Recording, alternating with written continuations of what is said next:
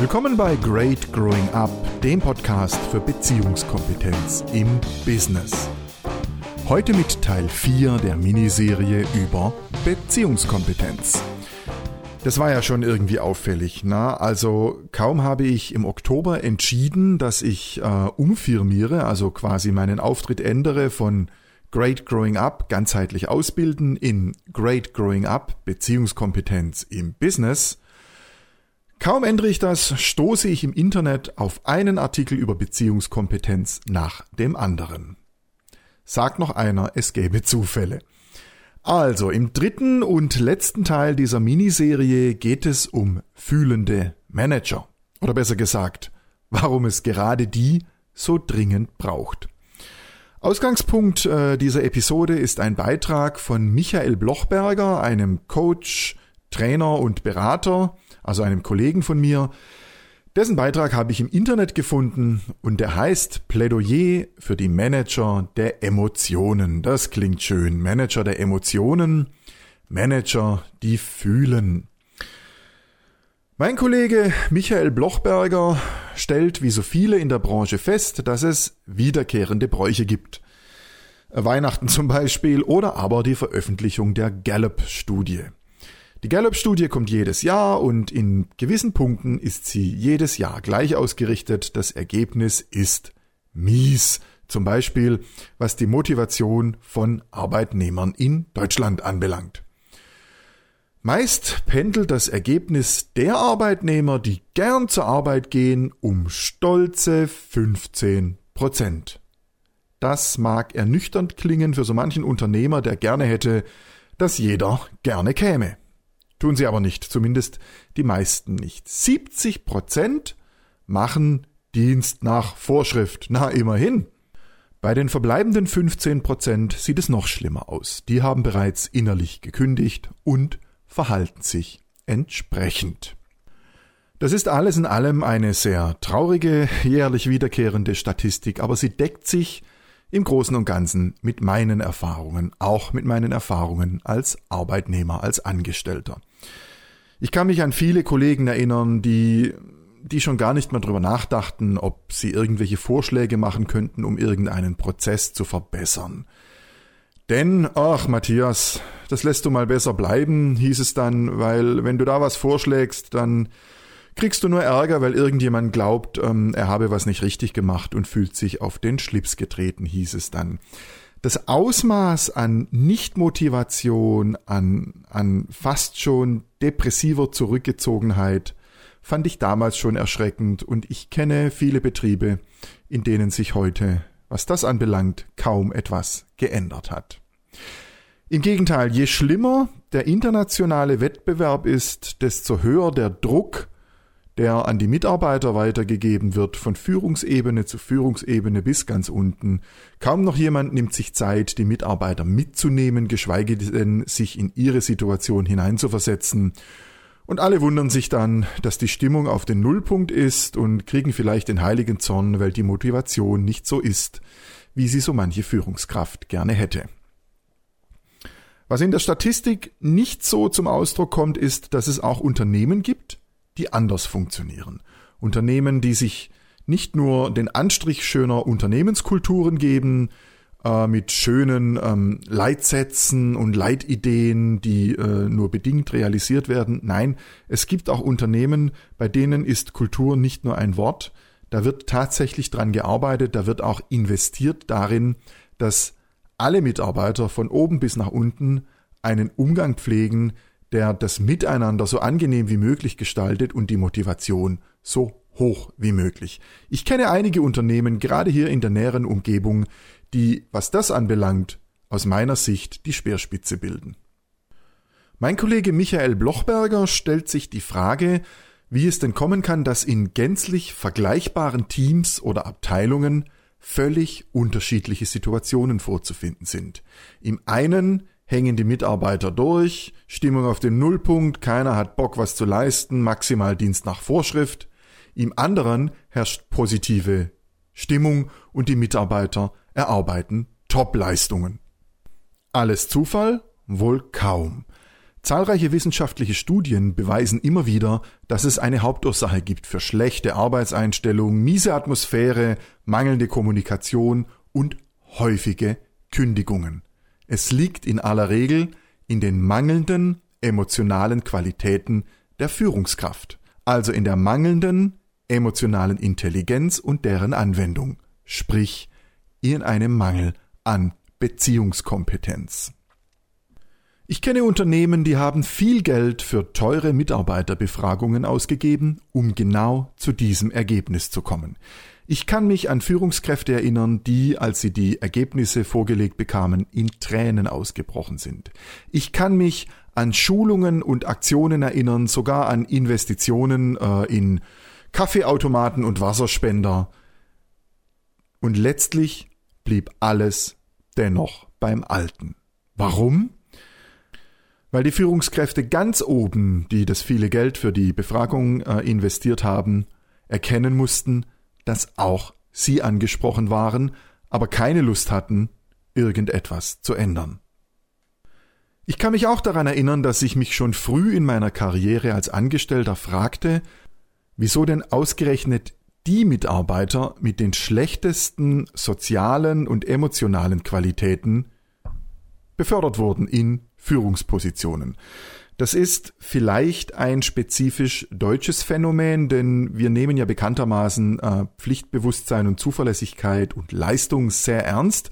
Und so kommt es, dass in der Regel nicht der emotional intelligente oder sozial kompetente integrierende Mitarbeiter befördert wird, sondern der, der sich in Krisensituationen am meisten abgehärtet hat, der fachlich am kompetentesten ist und dann bestenfalls in einem äh, Quickie-Seminar auf ähm, Führungsqualität getrimmt wird und dann seinen Kollegen vorgesetzt wird.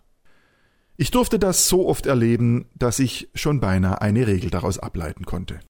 Ich halte das für ganz schön problematisch, denn ich glaube nicht, dass wir Deutschen damit auf dem internationalen Markt lange bestehen können. Es gibt Völker mit anderen Kulturen, in denen die emotionale Befindlichkeit des Einzelnen weit weniger wichtig genommen wird als bei uns, zum Beispiel in Fernost. Dort ist das Kollektiv, die Gemeinschaft deutlich mehr im Vordergrund als bei uns.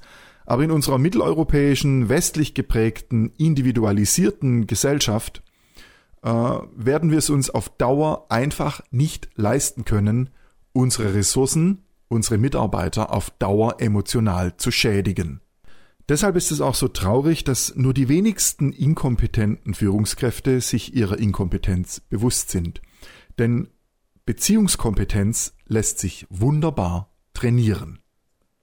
Was es dazu allerdings braucht, ist ein Mindestmaß an Beziehungskompetenz, nämlich die Einsicht für den eigenen Mangel, das Eingeständnis, dass es noch etwas zu lernen gibt.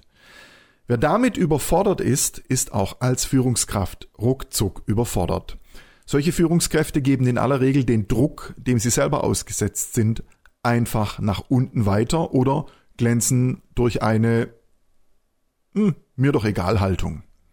Es fehlt ihnen oft an Einsicht und an Klarheit und an dem, was Menschen ausmacht, an Menschlichkeit. Manche scheuen auch die Auseinandersetzung und gehen Konflikten grundsätzlich aus dem Weg. Sie verspielen sich mit Arroganz jegliches Vertrauen ihrer Mitarbeiter. Was sie glauben ist, dass jeder Mitarbeiter nur eine ruhige Kugel schieben und möglichst viel Geld einstecken will. Was sie nicht wissen, ist, was Menschen im Allgemeinen einfach brauchen. Respekt und Akzeptanz. Beides kann eine Führungskraft allerdings nur liefern, wenn sie selbst in der Lage ist, sich anzuschauen, um sich selbst Respekt und Akzeptanz zu gönnen. Dazu gehört auch ein gerüttelt Maß an eigener Kritikfähigkeit. In seinem Buch Emotionale Führung schreibt der US-amerikanische Autor Daniel Goleman, das Wichtigste, was eine Führungskraft können muss, sei positive Gefühle in Menschen zu wecken.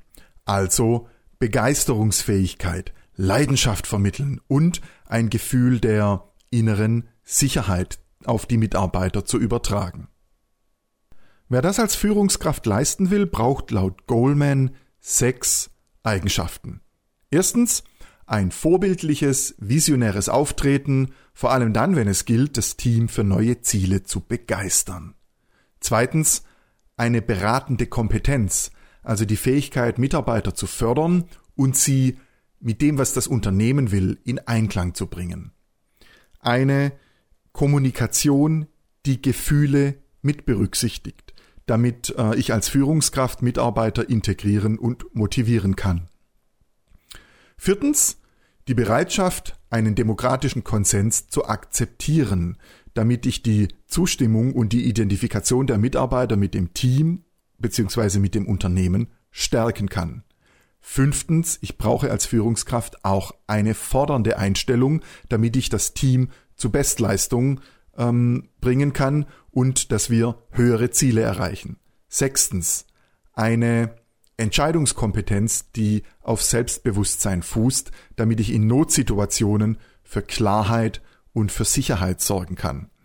Punkt 6 äh, bringt mich immer wieder zum Schmunzeln, weil ich beide Extreme erlebt habe. Also einen Chef, der in erster Linie mit äh, Angst regiert hat, also der äh, die Mitarbeiter in Angst versetzt hat, weil einfach unglaublich viele Mitarbeiter Angst vor seinen ärgerlichen Wutausbrüchen hatten und vor seiner Forschheit. Wenn jener Chef sich in den Urlaub verabschiedete, ging ein kollektives Aufatmen durch die Belegschaft, das allerdings schon nach wenigen Tagen einem ähm, unangenehmen Gefühl der Unsicherheit wich, also einer latenten Form von Angst. Warum? Weil egal wer den Chef äh, vertreten durfte, keiner der Kandidaten hatte das ähm, forsche Auftreten und äh, die selbstbewusste Entscheidungskompetenz, und wer auch immer in dieser Urlaubsvertretungszeit eine Frage stellte, musste sich mit einer unklaren Antwort zufrieden geben. Der für mich interessanteste Punkt an diesen sechs Facetten ist, dass es nicht reicht, nur eine oder zwei davon äh, zu beherrschen, ich brauche alle. Und um das zu können, brauche ich ein hochentwickeltes Bewusstsein über meine eigenen Gefühle. Denn alle sechs dieser äh, Punkte erfordern einen freien, unverstellten Zugang zum jeweiligen passenden Gefühl. Zum Beispiel Punkt eins: das vorbildliche, visionäre Auftreten. Das äh, kann ich nur haben, wenn ich einen bewussten Umgang mit meiner Angst pflege. Denn wann immer ich mich in den Bereich Vision Neuland begebe, ähm, beschreite ich zwangsläufig äh, unbekanntes Terrain und äh, begebe mich auf einen Weg abseits der ausgetretenen Pfade. Das heißt, ich erfahre Unsicherheit, ich weiß nicht, ob es klappt und das damit verbundene Gefühl ist Angst. Damit muss ich klarkommen können als Führungskraft, wenn ich visionär auftreten möchte. Eine beratende Kompetenz, um Mitarbeiter zu fördern, erfordert Mitgefühl, Empathie. Ich muss mich auch in die emotionale Gefühlswelt, in die, in die emotionale Befindlichkeit des jeweiligen Mitarbeiters begeben können, um die richtigen Worte und die richtige Tonalität zu finden.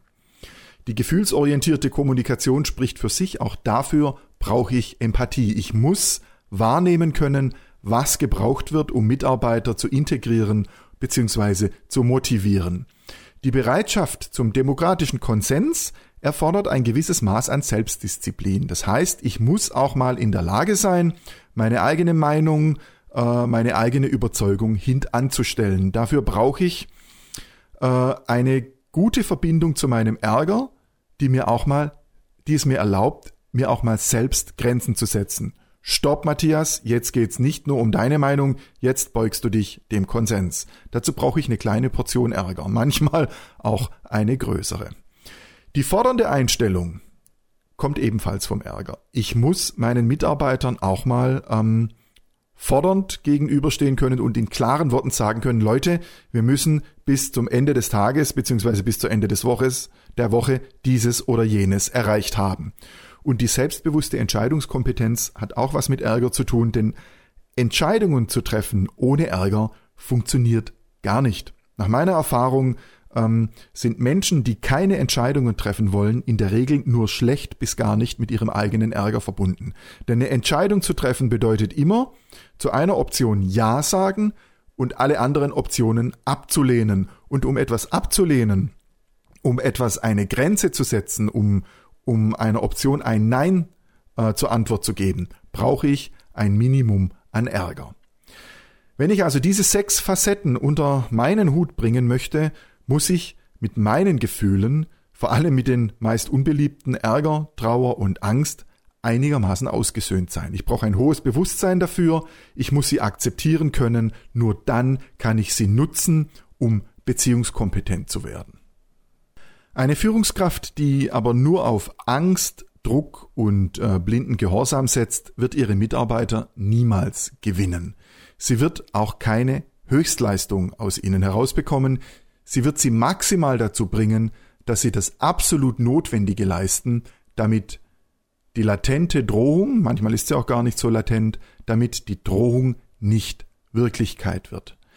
Führungskräfte, die ihre Mitarbeiter zu Best- und Höchstleistungen animieren wollen, müssen diese sechs Punkte vorbildliches visionäres Auftreten, beratende Kompetenz, gefühlsorientierte Kommunikation, Bereitschaft zum Konsens, fordernde Einstellung und selbstbewusste Entscheidungskompetenz in sich selbst integrieren. Und das können sie nur, wenn sie selbst ein hohes Bewusstsein für die eigene Gefühlswelt haben. Denn rein kognitiv lassen sich diese ähm, Fähigkeiten nicht erlernen. Sie bedürfen emotionalen Trainings.